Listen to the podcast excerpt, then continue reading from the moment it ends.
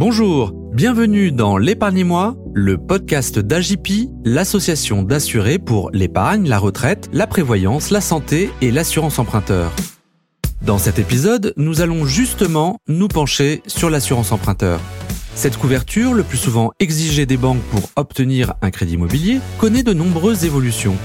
Pour en savoir plus, nous avons interrogé Emmanuel Huget, responsable développement commercial chez Agipi. Emmanuel, qu'est-ce que l'assurance emprunteur? Alors l'assurance emprunteur, qu'on appelle également l'assurance de prêt ou l'assurance crédit, c'est une assurance individuelle qui va permettre de garantir le remboursement du prêt à une banque si un assuré se trouve en arrêt de travail, en invalidité ou pire s'il vient à décéder. Pourquoi les banques exigent-elles cette couverture pour l'octroi d'un crédit? Alors effectivement, les banques vont systématiquement exiger une assurance de prêt et c'est même une condition d'octroi du crédit. C'est une euh, protection pour la banque. Cela va lui permettre, si jamais l'assuré se trouve en arrêt de travail de façon temporaire ou définitive suite à un accident ou une maladie, de voir les remboursements effectués directement de la part de l'assureur. En cas de décès également, si l'assuré décède, l'assureur va verser le capital restant dû directement à la banque, partiellement ou en totalité selon la quotité assurée. Est-il possible de souscrire une assurance emprunteur différente de celle de la banque? Oui, c'est tout à fait possible. Le législateur est même intervenu à trois reprises pour permettre ce changement d'assurance. La première fois avec la loi Lagarde en 2010, qui permet de prendre l'assurance autre que celle de la banque avant la signature de l'offre de prêt.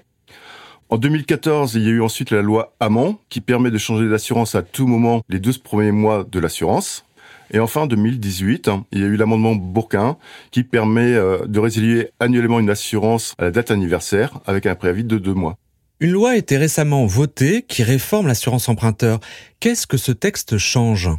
Alors effectivement, il s'agit de la loi Lemoine qui a été votée en février 2022. Cette loi apporte trois évolutions qui sont importantes. La première, c'est la résiliation de l'assurance à tout moment. C'est ce qu'on appelle la résiliation infra-annuelle ou la RIA. La seconde évolution majeure, c'est la suppression du questionnaire de santé. À partir du moment où il s'agit d'un prêt immobilier non professionnel ou à usage mixte. Là, il y a cependant deux conditions. La première, c'est que le montant du prêt et les encours cumulés soient inférieurs à 200 000 euros.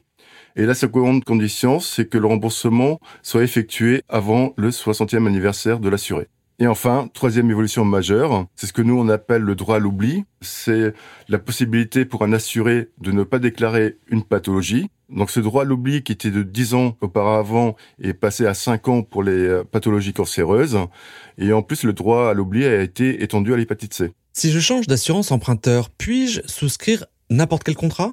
Malheureusement, c'est pas aussi simple que cela. En fait, le contrat qui est apporté en substitution doit répondre à un certain nombre de critères, des critères d'équivalence de garantie. Euh, le comité consultatif du secteur financier a dressé en 2015 une liste de critères, hein, qui sont au nombre de 18, et les banques ne peuvent aujourd'hui reprendre que des critères qui figurent sur cette liste.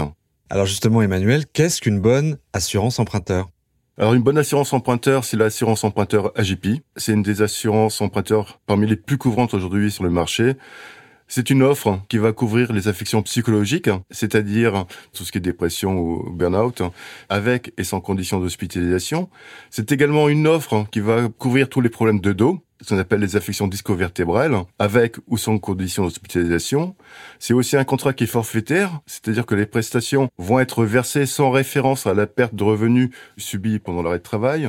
Et c'est aussi un contrat qui présente beaucoup, beaucoup d'options, mais pour les découvrir, je vous invite à contacter votre agent AXA. Merci Emmanuel pour toutes ces informations. C'est la fin de ce numéro de l'épargne-moi. Si cet épisode vous a intéressé, n'hésitez pas à en parler autour de vous, à le relayer sur les réseaux sociaux et vous pouvez aussi vous abonner pour ne rater aucun numéro. À bientôt!